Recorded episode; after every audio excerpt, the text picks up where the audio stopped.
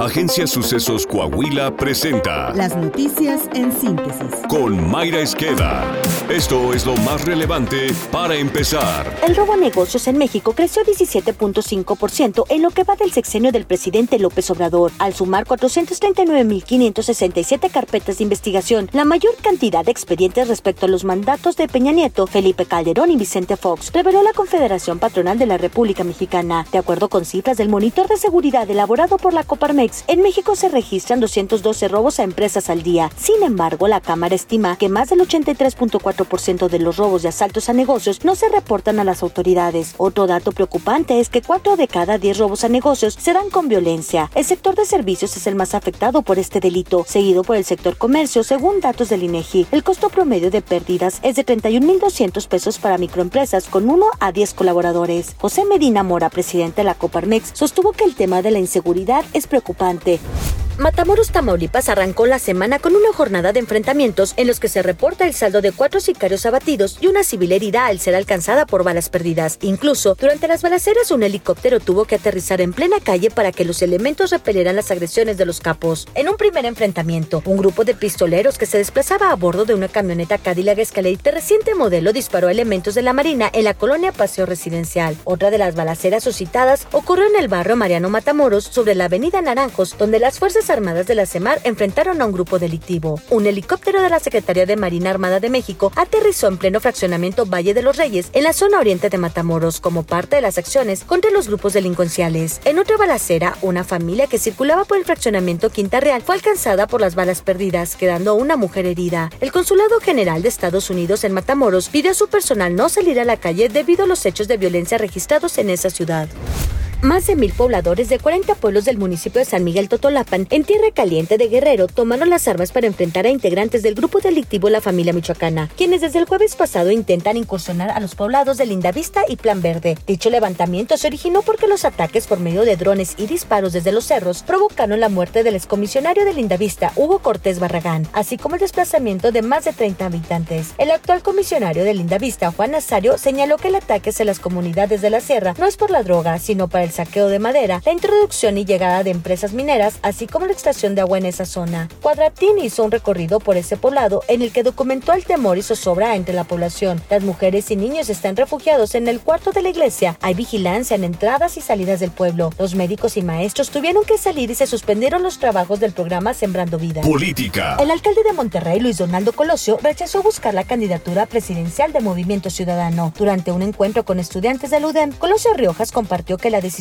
fue tomada por tres razones. Mi respuesta es no por tres razones. No es el momento adecuado. Tengo muy poco tiempo de haber ingresado a lo público. Necesito madurar en muchos aspectos de mi vida, como padre, como esposo, como amigo, por supuesto que como servidor público. Y hay que saberlo reconocer. En segundo lugar, porque no quisiera ser yo la persona que divida una oposición, que tiene genuinas intenciones de recalibrar el rumbo de México. No voy a entrar a esas riñas inconsistentes sería irresponsable. Finalmente, una razón muy egoísta. Mis hijos están pequeños y necesitan un papá. Y este es el momento para estar con mis hijos.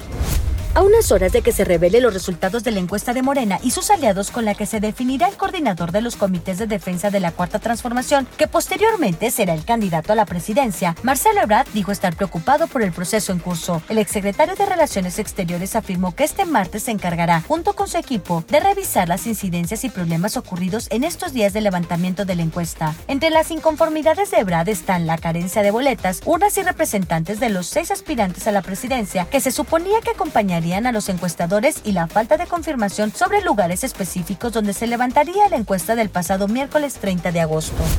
Esta es la opinión de Israel Navarro, en clave de FA. El presidente López Obrador acaba de presentar su quinto informe de gobierno. El contenido ya lo sabemos. Cifras alegres, verdades a medias, otros datos y polarización. Un evento como cualquier mañanera, pero en formato largo y más formal. Lo relevante es que esto marca el comienzo de la recta final de su sexenio. En 13 meses, para ser exactos, dejará de ser presidente, pero antes de dejar el cargo deberá consolidar su legado. Y aquí les van algunos puntos clave que seguramente traen al radar. Lo primero es lo primero, la sucesión presidencial. Para irse tranquilo tiene que pasarle la banda a la corte corcholata de su elección, lo cual implica dos cosas. Uno, que no haya malestar en las filas morenistas tras la designación de su candidato. Y dos, mantener a Xochitl Galvez a la defensiva y a la oposición dividida y desgastada. Segundo, necesita pasar varias reformas constitucionales para debilitar los contrapesos y fortalecer la influencia de la 4T en las áreas vitales del sistema político. ¿Cuáles específicamente? Hacer que los jueces de la Suprema Corte de Justicia sean electos por voto popular, debilitar al INE en aras de que el gobierno tenga influencia en los futuros procesos electorales, desaparecer definitivamente al INAI para que reine la opacidad y concretar la militarización del país, tanto en la seguridad como en la operación del gobierno, que necesita ganar suficientes diputaciones federales en la próxima elección para que en el nuevo Congreso tenga mayoría calificada. Ese Congreso entra el primero de septiembre y AMLO sale el primero de octubre del 2024, es decir, gobernará su último mes con el Congreso nuevo, tiempo suficiente para pasar sus reformas y manosear la Constitución. Y tercero, tiene que impulsar las obras faraónicas, específicamente tres. El AIFA, por lo que va a restringir cada vez más el uso del aeropuerto de Ciudad de México con tal de que se use más el desangelado Felipe Ángeles. Dos, la refinería de Dos Bocas, que ya triplicó el costo original proyectado y que según especialistas es altamente probable que no produzca una sola gota de gasolina antes de que AMLO termine su mandato. Y tres, el tren Maya, un tremendo ecocidio que además está destruyendo mantos de agua, grutas y vestigios antropológicos. Y así pues comienza la cuenta regresiva para el fin de sexenio en la que veremos a AMLO más AMLO que nunca para consolidar su proyecto y su legado.